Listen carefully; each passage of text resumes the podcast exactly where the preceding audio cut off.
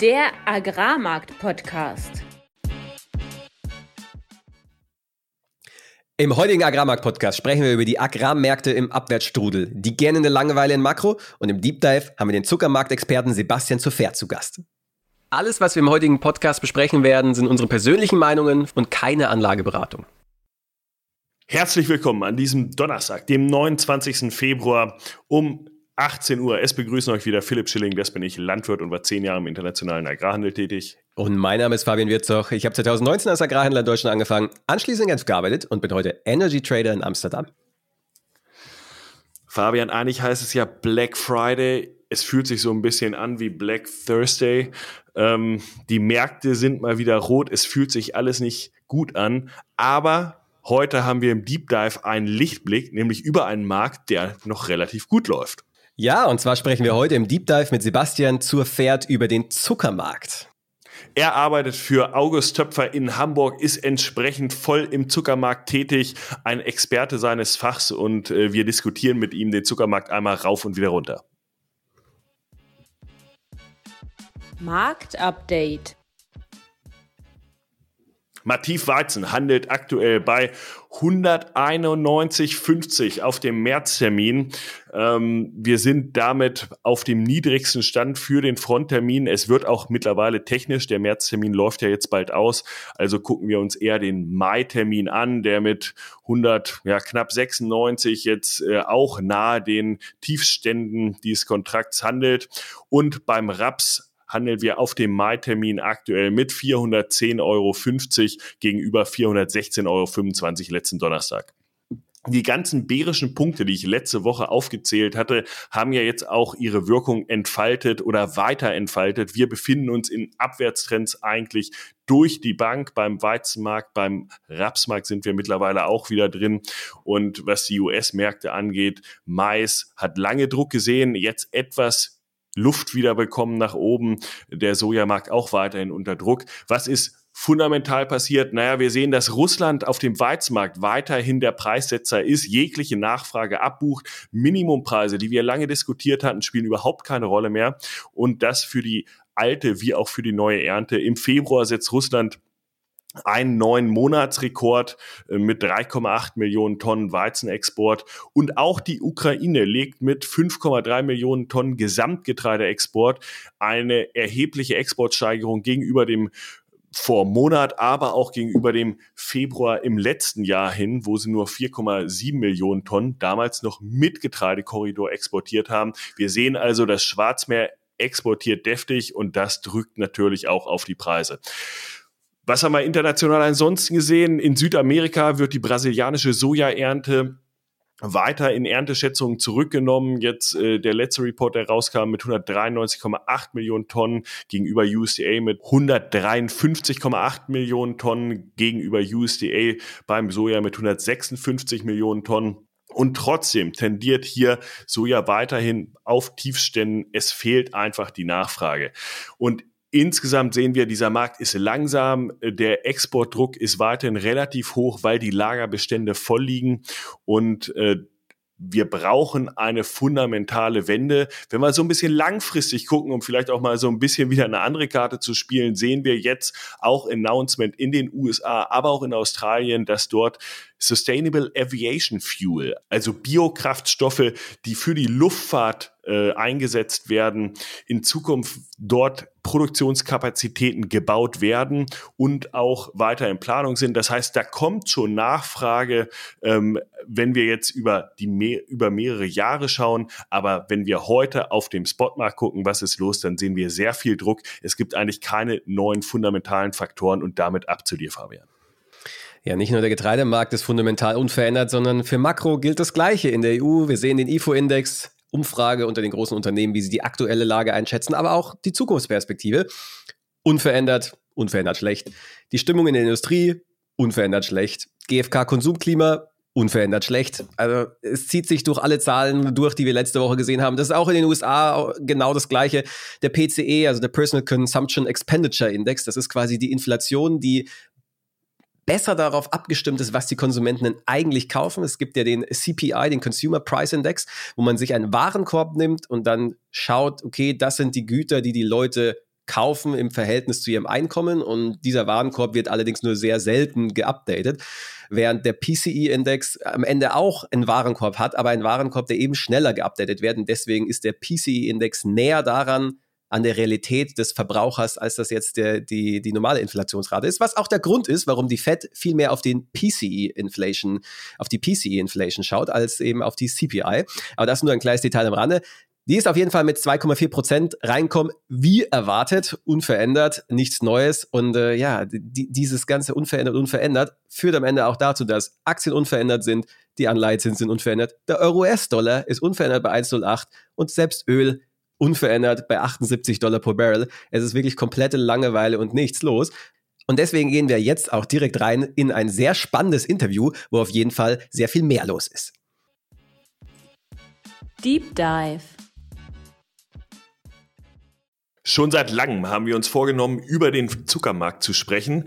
Ähm, zwar ist der Zuckermarkt im täglichen und mit seinen täglichen Schwankungen für die Landwirte nicht ganz so spürbar wie jetzt beispielsweise Getreide oder Ölsaaten, aber vom Gesamtpreisniveau und damit die Auswirkungen auf die Zuckerrübenpreise natürlich umso mehr.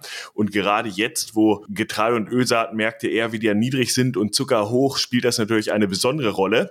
Aus diesem Grund haben wir heute Sebastian Zoffert vom Hamburger Handelshaus August Töpfer eingeladen. August Töpfer handelt mit einer Vielzahl von Produkten Zucker, Nüsse, Malz, Salz und sonst auch noch viele seit schon 1904. Sebastian ist Zuckerhändler und Prokurist bei August Töpfer und wir freuen uns sehr, dich heute begrüßen zu dürfen. Herzlich willkommen. Vielen Dank. Hallo. Vielleicht äh, starten wir einfach mal. Kannst du dich noch mal selbst vorstellen und auch was August Töpfer so macht? Manche verwechseln es vielleicht auch noch mit dem alten Töpfer International. Äh, vielleicht noch mal kurz abgrenzen. Was macht ihr? Wo bewegt ihr euch vor allem? Na klar. Also ähm, August Töpfer und Alfred C. Töpfer damals, heute ADM. Wir sitzen hier Rücken an Rücken in Hamburg. Ähm, der Alfred C. Töpfer, auch der Getreidetöpfer genannt, war immer im dem Segment zu Hause. Wie gesagt, Getreide. Wir haben uns eigentlich immer im Zuckersegment ähm, zu Hause gefühlt und fühlen es noch. Ähm, allerdings haben wir eben nicht nur Zucker, sondern ähm, Trockenfrüchte, Nussfruchtmischung. Wir haben einen Verpackungsbetrieb hier in Hamburg äh, und Malzprodukte eben auch. Das sind neu gewachsene Produkte, die sich da auch noch mitentwickelt haben. Ähm, genau, aber das sind so die, die, die würde ich sagen, die drei, drei Top-Seller. Und für unsere Zuhörer stellt sich natürlich jetzt auch die Frage, wer bist du denn, dass du die Kompetenz besitzt, über den Zuckermarkt heute mit uns zu sprechen? Ja, also mein Name ist Sebastian Zofert, wie gesagt, äh, mittlerweile schon seit 20 Jahren bei der Firma August Töpfer, mein erster Job ähm, bisher. Und äh, ja, ich habe darf, darf hier im Hause eine, eine kleine Zuckerabteilung ähm, leiten. Wir haben, wir haben ganz genau genommen zwei Zuckerabteilungen. Eine, die sich hauptsächlich oder eigentlich ausschließlich um den, um den Export von EU-Zucker auf den Weltmarkt ähm, kümmert oder darum kümmert. Äh, und ich selber betreue das Europageschäft mit meiner, mit meiner Abteilung. Dazu gehört der Rübenweißzucker im sogenannten Cross-Trade. Das heißt, wir, wir handeln den, den äh, Rübenzucker aus Europa an, an, an europäische äh, Kunden oder an die europäische Kundschaft. Äh, wir sind aber auch im Spezialitätensektor zu Hause, also wir machen Biozucker, wir machen also Bio-Rohrzucker, Import, wir machen ähm, klassischen Rohrrohzucker, also Braunzucker im Import als Spezialität, packen das Ganze hier in Hamburg auch ab für den Retail und genau, das sind so unsere, unsere, unsere Zucker, unser, unser kleiner Zuckershop. Das heißt, wir haben hier heute auf jeden Fall einen absoluten Experten zu Gast. Und die Zuschauer, die fragen sich jetzt mit Sicherheit, okay, Getreidemärkte sind in den letzten Monaten massiv unter Druck gewesen, sind massiv runtergekommen. Beim Zuckermarkt war das nicht so stark der Fall. Der ist zwar auch ein bisschen niedriger als off the top, aber es ist nicht, es ist nicht vergleichbar mit den Getreidemärkten. Warum ist das so? Wo ist der Preis jetzt gerade und warum ist das so? Also gut, wir, wir oder ich als klassischer ähm, nur Zuckermensch, der nicht viel anderes kann außer Zucker, ähm, der, der äh, hat natürlich diese Getreidemärkte, sag ich mal, immer so ein bisschen mit im Blick, aber das liegt nicht so richtig in meinem Fokus. Und insofern würde ich schon sagen, dass auch der Zucker sich tatsächlich für uns sehr, sehr herausfordernd entwickelt hat in den letzten Wochen, Monaten, Ähm, vielleicht sogar, äh, naja, ist vielleicht ein bisschen weit, äh, aber was wir da gesehen haben letztes Jahr im Sommer mit dieser Reise Richtung 1100 Euro die Tonne und plus, also ähm, und klarer Sanktionierung von, von Zuckermengen, muss man ja, muss man ja vielleicht schon so sagen. Also es waren auf einmal Lieferpläne und, und solche Geschichten wirklich rückten in den Fokus. Das hatten wir eigentlich über Jahre nicht. Ähm, dann sind wir in die neue Zucker, ins neue Zuckerjahr, was ja zumindest für uns Zuckerleute immer von Oktober bis September läuft ähm, sind wir ins neue Zuckerjahr reinmarschiert und haben eigentlich diesen, diese Welle, diese Sommerwelle so ein bisschen mitgesurft preislich. Ähm, klar, 1100 war nicht zu halten, das war wahrscheinlich auch so ein bisschen zu erwarten, aber man hoffte eben schon, dass irgendwo zwischen 900 und 1000 die Wahrheit liegt, äh, geliefert pro Tonne Zucker.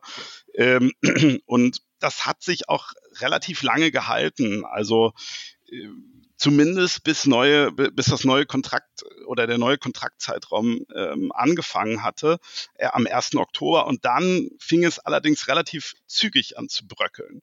Und ähm, ich würde mal sagen, wenn ihr fragt, heutiger Marktpreis, pff, ist, ist schwierig zu beziffern, weil hm, je nachdem, wen man fragt, aber ich kann heute Zucker easy und locker für wahrscheinlich 20 Prozent weniger, wenn man das mal an den, an den 1000 mhm. Euro misst, irgendwie bei 800 Euro geliefert. Man hört da auch teilweise, dass es schon für 750 geht oder, oder sogar noch weiter drunter. Ähm, also, das ist äh, für uns schon sehr herausfordernd im Moment, wo wir, in, wo wir eigentlich in einem klassischen äh, Zuckermarkt hängen, auch gerade in Deutschland, wo man sagt, von Oktober bis September, der Kunde hat sich irgendwie ähm, je nachdem wann, Sommer, August entschieden, das möchte er jetzt machen oder das, das, das, das hält er für richtig, weil eben auch der, der Marktpreis da oben hing. Und dann geht es innerhalb so eines Zeitraums ähm, runter. Das ist immer nicht ganz so glücklich, sagen wir es mal so.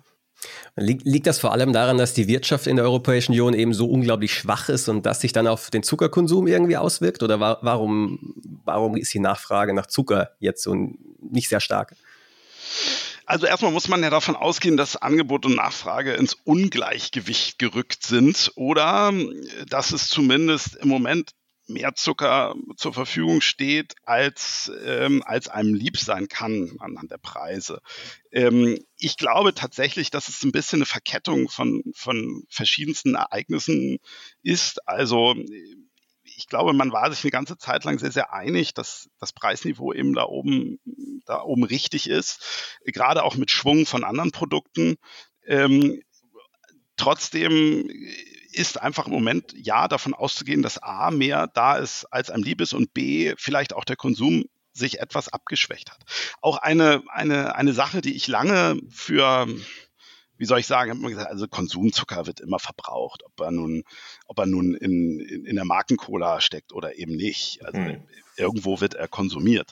Ähm, das ist eine Sache, die ich vielleicht etwas revidieren müsste, weil, weil ich glaube schon, dass äh, in, in angespannten Zeiten, so wie, so wie wir sie jetzt auch im Moment vorfinden, der ein oder andere eben doch versucht, äh, die Cola, welche auch immer, äh, zu vermeiden und vielleicht Leitungswasser trinkt, nicht? Und damit ist dann eben der Zucker ausgeklammert. Also wir sehen es tatsächlich so in unserer Kundschaft, und das muss man jetzt auch gut filtern, ähm, ist es, ist es, ist es ein, ist es ein äh, weniger Demand oder Konsum, der wirklich aus Markt Marktverhältnissen äh, sich widerspiegelt? Oder ist es etwas, wo andere Leute vielleicht auch jetzt im Moment Chancen nutzen, sich, sich an günstigeren Mengen zu bedienen äh, und die einzustreuen und eben das Argument des weniger Bedarfs nutzen, um eben vielleicht teurere Mengen auch stehen zu lassen? Das, äh, das ist schwer, schwer rauszufiltern im Moment.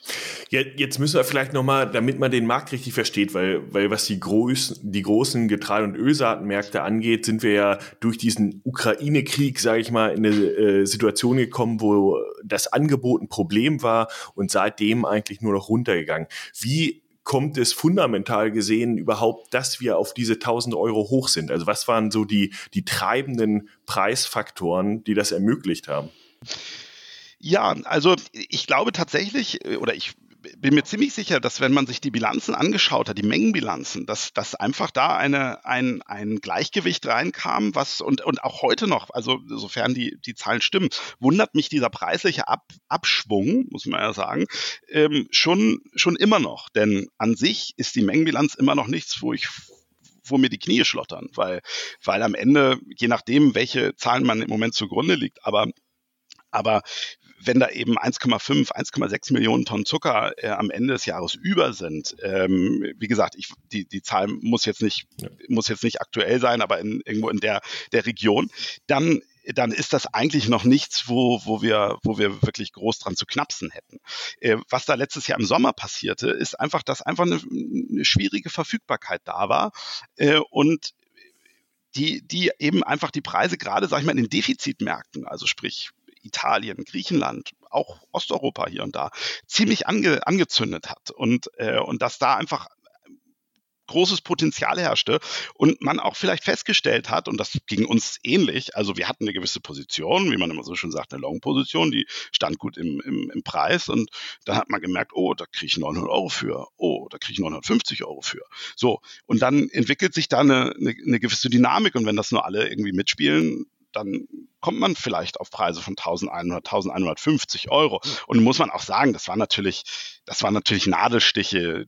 Das kann man nicht irgendwie, das hat keinen, keinen richtigen Markt reflektiert, nicht? Das war einfach, da war jemand, der hatte nichts, der brauchte aber was sollte er jetzt machen? Er hat es gekauft. Hm. Und wenn ich, wenn ich mir jetzt die weltweiten Märkte angucke, äh, beispielsweise Weißzucker in den USA oder Weißzucker äh, auch äh, in der UK, dann sehen wir, auch diese Märkte sind ja entsprechend hochgeschnellt. Ne? Das war ja nicht nur ein europäisches ja. Phänomen, das war ja eigentlich ein weltweites Nein. Phänomen. Und diese Märkte Absolut. sind ja jetzt auch mit abgeschmiert. Ist da jetzt genau. einfach die äh, die Produktion ausgeweitet worden oder einfach die besseren Bedingungen jetzt, die Wachstumsbedingungen oder was drückt da den Markt? Ich glaube ja, es ist ausreichend Zucker im Moment vorhanden. Das, das muss man einfach erstmal so festhalten. Äh, und ich glaube aber tatsächlich, und nochmal, da komme ich wieder auf dieses Thema Konsum. Ich glaube, der Konsum hat sich auch abgeschwächt. Also wir sind ähm, und, und die Frage ist, waren die Zahlen damals richtig oder waren sie vielleicht auch damals schon einfach nur auf dem Papier groß und, und toll? Ähm, das, das, das ist ganz schwer zu messen, nicht? Aber, aber es ist einfach eine, ein Fakt, dass durch unsere Kunden, Kundenbase äh, breit gestreut, äh, ob es nur die Schokolade ist, die nochmal ganz andere Probleme im Moment hat, oder ob es der Getränkesektor ist zum Beispiel, es ist einfach weniger, weniger Konsum zu vermerken. Und wenn wir jetzt gerade schon auf der weltweiten Ebene sind, vielleicht auch nochmal so das Big Picture. Wer sind denn die großen Produzenten? Wer sind die großen Konsumenten? Und äh, ja, wo, was sind so die Flows? Woher kommt der Zucker? Wo wird er angebaut und wo fließt er dann hin?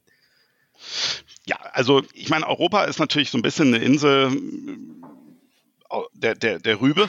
ja, also ähm, wir haben so ein paar, paar Refiner noch, äh, die, die da mitspielen, die, die sicherlich auch eben dann auf Rohrsupply angewiesen sind und dann raffinieren können und das hier in die europäischen Märkte äh, schieben. Aber letztendlich ähm, Europa kann man da ausklammern und dann sind eben die großen, die großen Player, Brasilien, Indien, Thailand, ähm, da, da da wird Zucker produziert, nicht? Und Indien ist ein, ist ein schönes Beispiel, die da den Exportstopp verhängt hatten äh, oder haben, äh, dass, dass da erstmal kein Zucker rauskam.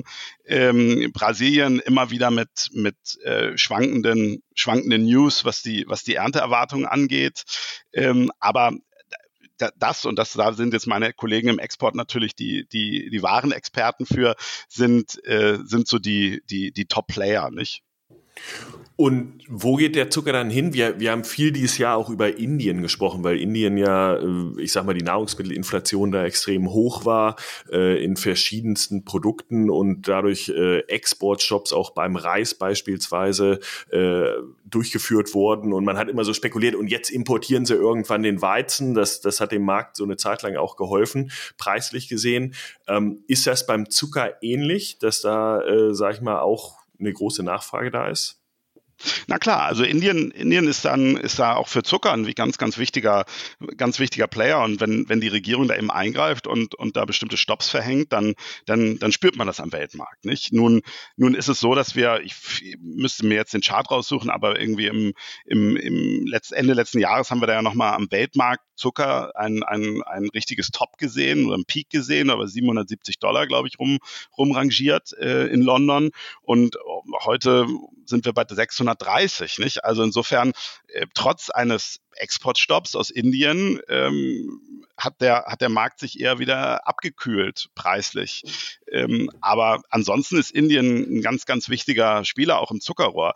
Nun ist es auch immer das größte Fragezeichen äh, weltweit, weil also auch das immer wieder etwas, womit ich viel mit meinen Kollegen diskutiere, wie, wie sowas in der heutigen Zeit möglich ist, dass man ähm, bei, bei GPS und, und Ausmessungen aus dem All und so weiter nie genau sagen kann, was steht da eigentlich jetzt an Zuckerrohr. ich meine, es ist ein großes Land, es ist äh, unumstritten, aber trotzdem, ähm, mal haben sie eine Million, zwei, drei Millionen Tonnen mehr, mal weniger. Das ist schon erstaunlich, ähm, wie, wie, was, was da für Bandbreiten äh, abgebildet werden.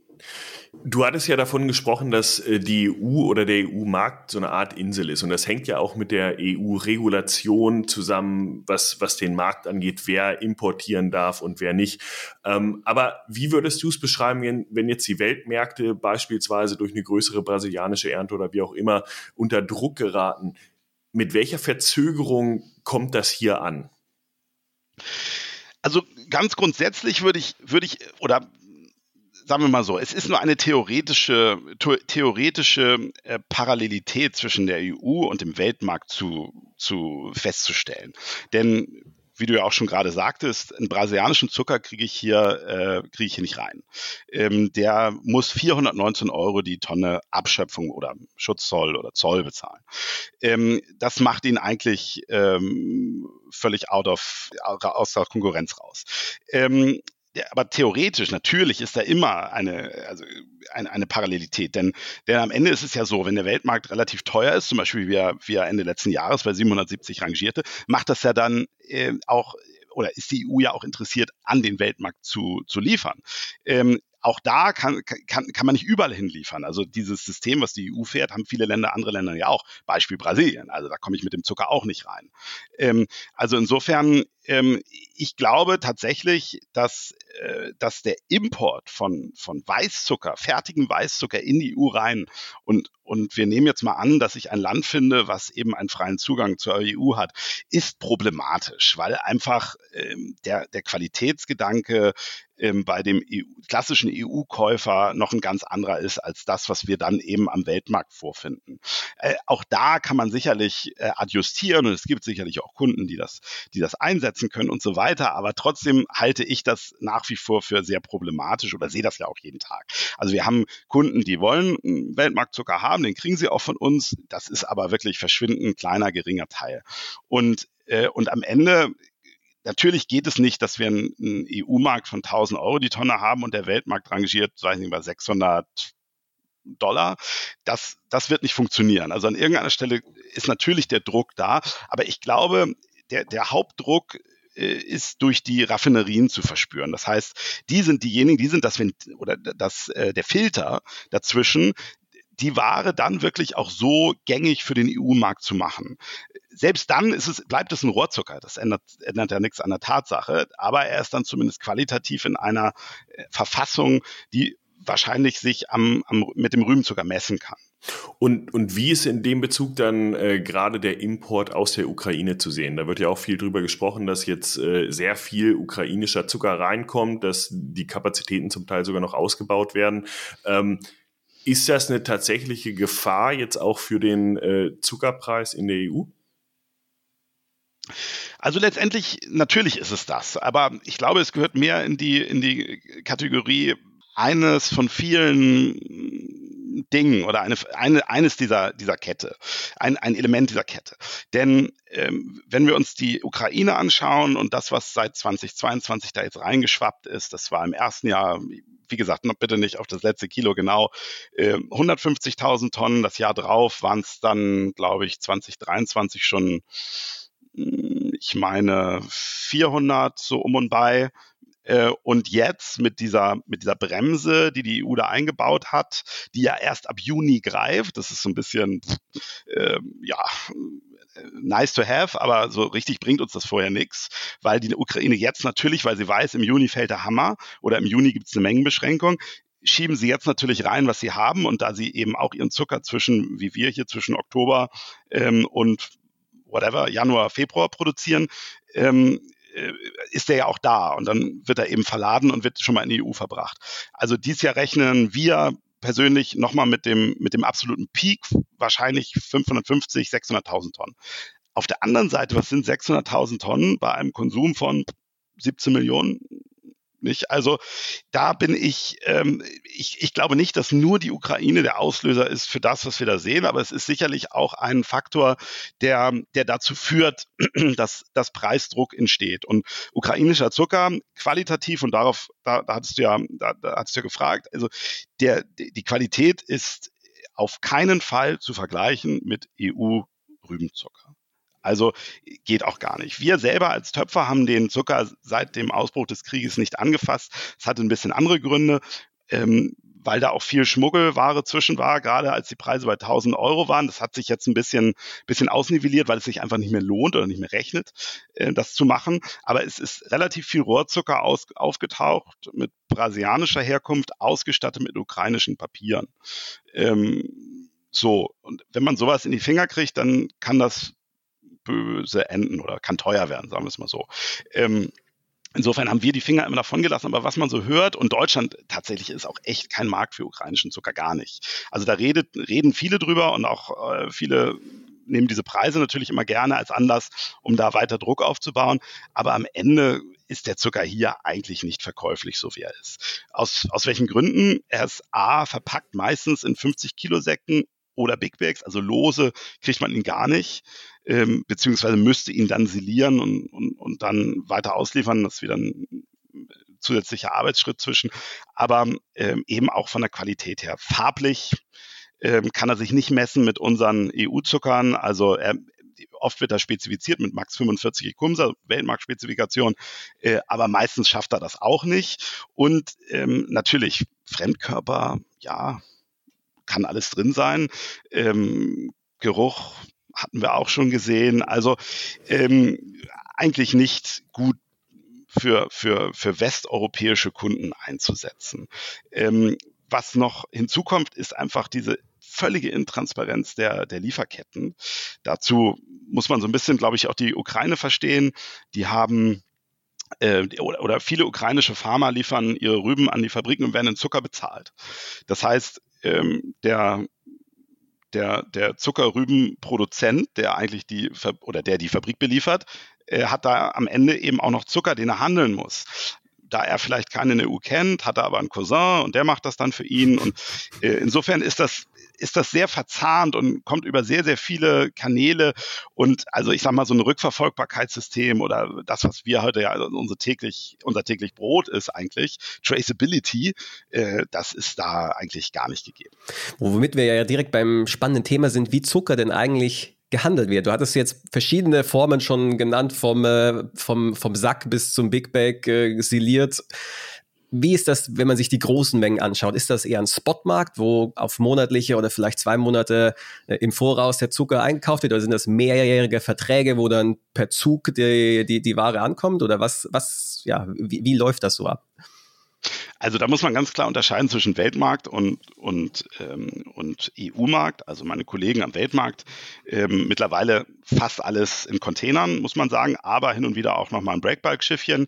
Ähm, Breakbulk heißt, da werden die losen äh, Zuckersäcke, 50 Kilo Säcke zumeist oder eigentlich ausschließlich in den Schiffsbrauch reingeschmissen und werden dann so in das, in das, in die Destination verbracht und da dann eben wieder ausgeladen.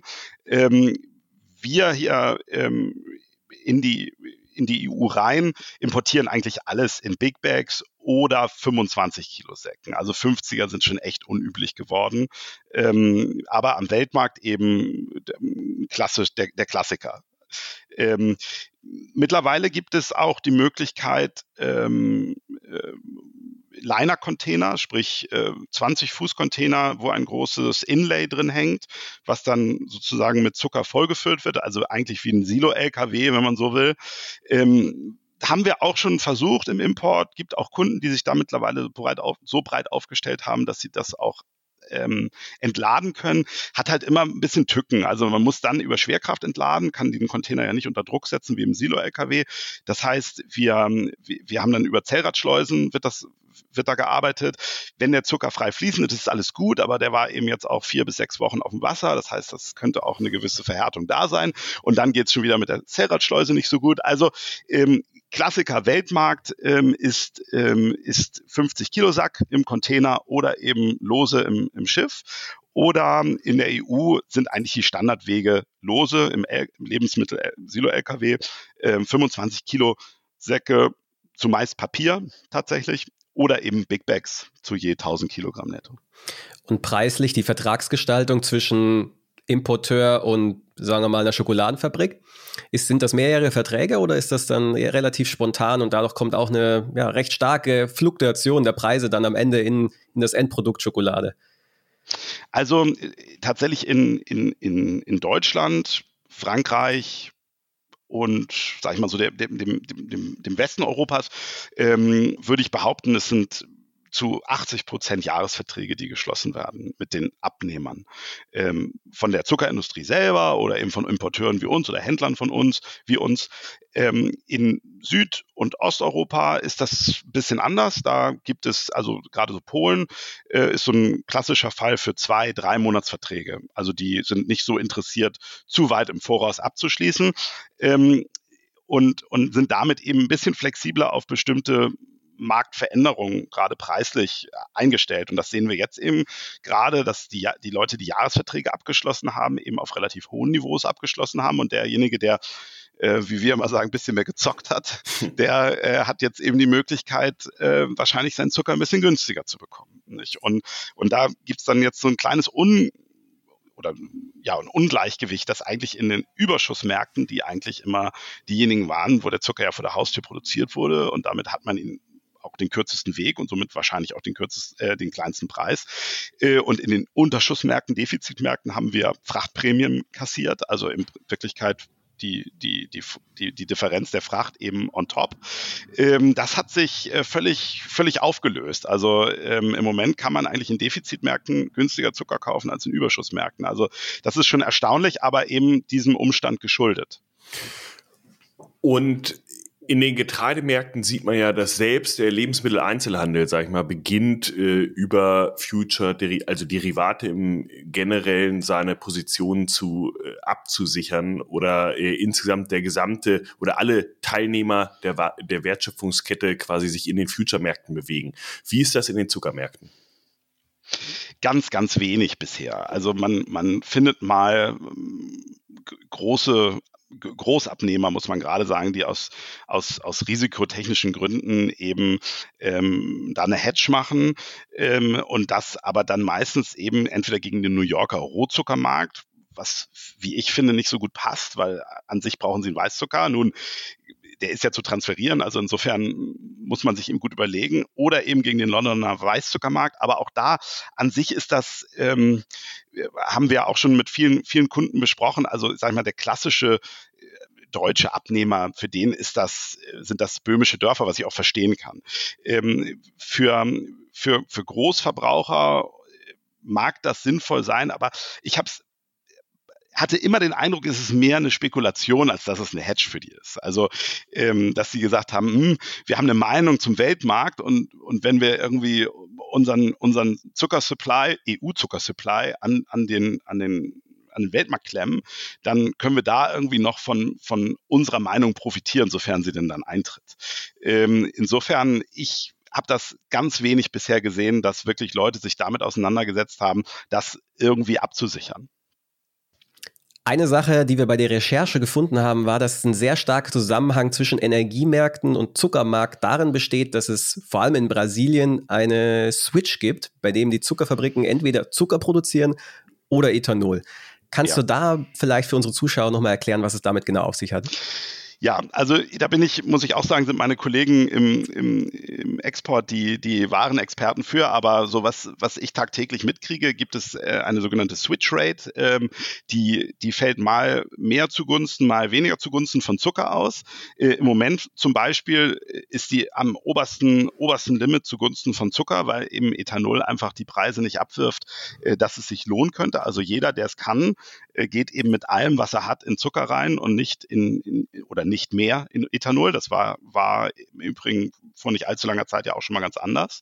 Ähm, aber das geht immer nur bis zu einem bestimmten Punkt. Also man, man, man kann nicht sagen 100 Prozent in Zucker oder 100 Prozent in Ethanol, sondern es sind diese sogenannten Switching Rates. Das heißt, man kann das Verhältnis zugunsten von Zucker oder zu, oder zugunsten von Ethanol drehen, aber immer nur bis zu einem bestimmten, bis zu einem bestimmten Prozentsatz und kommt daher jetzt auch ein Teil dieser äh, dieses Mehr an Angebots, weil weil wir quasi aus einer Zeit jetzt im letzten Jahr kommen, wo Energie sehr sehr teuer war, dadurch Ethanol auch, dadurch viel des Zuckers vielleicht auch Richtung Ethanol geschiftet ist weltweit, während wir jetzt wieder auf geringeren Energiepreisniveaus sind und damit Zucker natürlich sehr viel attraktiver ist als Absatzmarkt. Ich glaube ja. Also ähm, nochmal, ich bin da manchmal ein bisschen zu theoretisch. Angebot und Nachfrage sind, sind die eben die, die Driver von, von, vom, vom Preis. Nicht? Und, und ich habe einfach im Moment den Eindruck, dass, dass mehr Angebot da ist, als benötigt wird. Und natürlich, wo kommt das her? Ähm, und, und da spielt sicherlich, spielt sicherlich dieser Switch weg vom Ethanol wieder und rein, rein in den Zucker auch eine Rolle. Um die internationale Wettbewerbsfähigkeit von Deutschland sieht es ja aktuell alles andere als rosig aus, wenn man in den Industriebereich, in die verarbeitende Industrie schaut. Jetzt ist der Zuckerbereich oder die Zuckerproduktion aus Rüben auch eine extrem energieintensive Branche. Deswegen die Frage, mit den hohen Energiepreisen, die wir hier in Deutschland haben, ist da Europa langfristig überhaupt noch wettbewerbsfähig, beziehungsweise lohnt es sich überhaupt noch, hier Zucker zu produzieren? Eine sehr spannende Frage. Ähm, ich ja, also sagen wir mal, letztes Jahr hat man das ja auch gesehen oder vorletztes Jahr vielmehr, dass, ähm, dass der ein oder andere Zuckerproduzent zurück auf Öl gegangen ist. Warum? Weil es sich einfach rechnete. Ja, die alten Öltanks waren noch da und hat sozusagen den, den, den, den Schritt 15 Jahre wieder zurückgemacht, weil einfach Gas, Gas zu teuer war. Zuckerprodu die Zuckerproduktion aus der Rübe ist natürlich ein, ein energieintensives Unterfangen und da muss man natürlich ganz klar sagen, dass eine Rohrfabrik äh, in Brasilien, wo auch immer, die aus Zuckerrohr produzieren, ja völlig autark laufen. Also die haben natürlich da einen riesen Vorteil. Die nehmen die Bagasse, das ist das, was überbleibt, wenn man, also sozusagen das Beat Pulp hier ist da die Bagasse Gasse, also das ausgepresste, die, das ausgepresste Rohr. Und das wird verfeuert und damit wird, wird die Fabrik betrieben und so viel Energie meistens sogar produziert, dass es noch dafür reicht, um auch das nächste Dorf noch mit Energie zu versorgen. Krass. Ähm, hier ist, glaube ich, eine Debatte, aber da, glaube ich, seid ihr de deutlich besser im Thema, ob man nicht auch äh, Rübenschnitzel anstelle in die Verfütterung, in die Verfeuerung oder in die Biogasanlage zumindest geben, geben könnte und da eben wieder Energie draus äh, zu gewinnen. Also die Energiefrage tatsächlich, glaube ich, ist eine ganz wichtige für die Zukunft. Nun hat sich, nun haben sich ja die Gaspreise wieder, wieder, wieder zurückentwickelt und auf einmal habe ich zumindest den Eindruck, ist bei den Zuckerfabriken auch das Thema jetzt nicht mehr so ganz oben auf der Agenda Agenda, weil es sich, weil es einfach nicht mehr so sehr drückt. Ähm, aber man, man, man, man muss das halt mal weiter beobachten. Als ich vor 20 Jahren angefangen habe, hat man immer gesagt, so Faustregel, Zuckerproduktion aus Zuckerrohr kostet ein Drittel von dem, was es aus der Rübe kostet. So, das, glaube ich, hat sich allerdings über die letzten 20 Jahre deutlich ins, mehr ins Gleichgewicht gerückt. Ähm, und wenn man heute Rohrfabriken sieht, ähm, wie die aufgebaut sind. Und sie sind immer alle gleich aufgebaut in Wirklichkeit, aber sind halt alle sehr offen. Das Produkt ist irgendwo offen. Und natürlich gibt es da auch modernere und weniger modernere. Aber wenn man dann in einer Rübenfabrik steht, ähm, dann finde ich immer, sieht das mehr nach V2A, Raumschiff, äh, wenige Menschen, viel Computer aus. Ähm, und ich finde, da hat so technologisch, glaube ich, ist da sehr viel, sehr viel der damals gut erwirtschafteten Deckungsbeiträge ist äh, schon, schon wieder ins System eingeflossen, was, glaube ich, in vielen anderen Ländern nicht passiert ist. Ähm, die Zuckerfabriken in Südamerika sehen immer noch so aus, wie sie vor 20 Jahren aussahen. Da wird äh, in der Offseason dann der, der Boiler nochmal geschweißt und dann geht's wieder los. Nicht? Also ähm, und da habe ich, habe ich, habe ich so den Eindruck, dass die Rübe als, als Powerfrucht ja in Wirklichkeit. Das muss man ja auch sagen. Das Rohr steht sieben Jahre in der Regel und ist eine Monokultur, Crop Rotation oder, oder Fruchtfolgen haben die nicht oder kaum. Ähm, da, da sind die Böden eben ohne, ohne Düngemittel ich will nicht sagen verloren, aber es wird schon schwierig werden. Und, und, und hier ist das Ganze, glaube ich, steht alles ein bisschen auf solideren Füßen. Und damit glaube ich schon, dass der, dass, dass die Rübe auch zu, in der Zukunft dem Rohr ähm, auf Augenhöhe begegnen kann. Zudem kommt ja, dass wir in Wirklichkeit ja tatsächlich noch von der EU, auch wenn viele immer sagen, es werden zu viele Regeln und so weiter, das stimmt sicherlich auch. Also es wird alles überreguliert und so weiter. Aber trotzdem sind wir ja trotz oder sind wir ja immer noch in einer Insel abgeschottet. Nicht gegen alle, aber gegen viele. So, und die Länder, die liefern wollen und können, die lassen sich das eben auch bezahlen. Also das habe ich auch schon oft gesagt, die stellen sich in den Windschatten, die wollen hier keine Market Maker sein, die wollen hier auch keine Preise äh, definieren, die wollen einfach nur mitverdienen. Ja, die, die stellen sich in die zweite Reihe und sagen, wir machen mit. Ähm, und insofern glaube ich, dass man sich da tatsächlich nicht besonders groß fürchten muss. Man muss natürlich alles im Auge behalten und die Energie ist ein ganz wichtiger Punkt, aber ähm, was, was die Überregulierung, und da bin ich tatsächlich mit meinem kleinen Schreibtisch hier sicherlich auch gar nicht der richtige Ansprechpartner, denn das wissen, wissen diejenigen, die an der Front äh, arbeiten, viel, viel besser. Ähm, aber, aber, aber nichtsdestotrotz, für, für meinen Geschmack kann, kann ein, zumindest ein, ein Thailänder äh, Zucker mehr oder weniger auf dem gleichen Niveau produzieren wie, wie, wie ein Europäer. Also das ist zumindest mein Gefühl. Jetzt ist ja zum Abschluss die alles entscheidende Frage, wo geht dieser Markt noch hin? Sind wir eigentlich nur auf einer Zwischenstufe zu noch höheren Niveaus oder bereits im Abschwung der Hosse? Ähm, was, was sagt dir so dein Gefühl? Es ist immer schwierig, Prognosen für die Zukunft zu machen. Das ist uns klar. Wir probieren das auch wöchentlich, aber äh, die Hit-Ratio ist natürlich, äh, wenn sie über 50 Prozent liegt, ist sie gut. Ähm, wo, was siehst du so für die kommenden, für das kommende Jahr? Ja, ähm, ich, ich lasse mich da immer nur schwer zu etwas hinreißen, wobei ich werde gleich sowieso wieder was sagen. Aber, aber das, das, das Problem ist, ähm, also ich war dieses Jahr oder in den letzten vier Monaten auch schon ziemlich oft falsch. Das muss man tatsächlich auch nochmal sagen. Also ich habe ähm, auf dem Weg nach unten, aber das ist ja der Klassiker, immer wieder geglaubt, wir haben, wir haben jetzt, wir haben die, die Sohle jetzt erreicht und jetzt müsste es aber wieder in die andere Richtung gehen oder zumindest sich stabil halten. Ähm, und so richtig, richtig, richtig lag ich, lag ich, sagen wir, die letzten drei, drei Male nicht, vier Male vielleicht sogar. Ähm, aber letztendlich, was ich im Moment feststelle, ist, dass sich der Abwärtstrend zumindest seit jetzt zwei, drei Wochen etwas abgeschwächt hat. Und diese Nachricht von, von der Bremse der, der, der Ukraine-Mengen, die ich, die ich erst anders oder ich habe sie anders interpretiert. Ich habe gedacht, okay, da kommt jetzt erstmal eine Schwemme auf uns zu und die Bremse zieht im Juni und ja, was dann ist, aber das wird sich dann erst nächstes Jahr zeigen. Äh, aber ich glaube tatsächlich für, für, für, für mental gesehen war das gar nicht so schlecht. Also zumindest sehen wir jetzt, dass da eine gewisse Begrenzung eintreten wird ab Juni. Ähm, und insofern, was passiert äh, im, im nächsten Zuckerwirtschaftsjahr? Die Anbaufläche, soweit ich das jetzt überschauen kann, soll einigermaßen stabil bleiben. Ähm, natürlich, die Rübe hat eine neue oder wenn man das mit anderen Früchten vergleicht, ist es jetzt super interessant, würde ich behaupten. Ähm, insofern muss man natürlich da aufpassen, dass wir nicht übers Ziel hinaus produzieren, ähm, vorsichtig gesagt. Ähm, und ich glaube, dass der, dass der Preisdruck sich jetzt verlangsamt, beziehungsweise vielleicht jetzt auch schon ähm, vergangen ist. Aber nichtsdestotrotz ist mein heutiges Bauchgefühl, dass Preise von 700 Euro ab Werk für nächstes Jahr wird eine Herausforderung. Also vielleicht wird es auch eine 600 Knick. Okay, wo, wo man dann wahrscheinlich mit aktuellen Weizen- und Ölsaatenpreisen immer noch sagen muss, dann ist Zucker und damit auch die Zuckerrübe eine attraktive Frucht.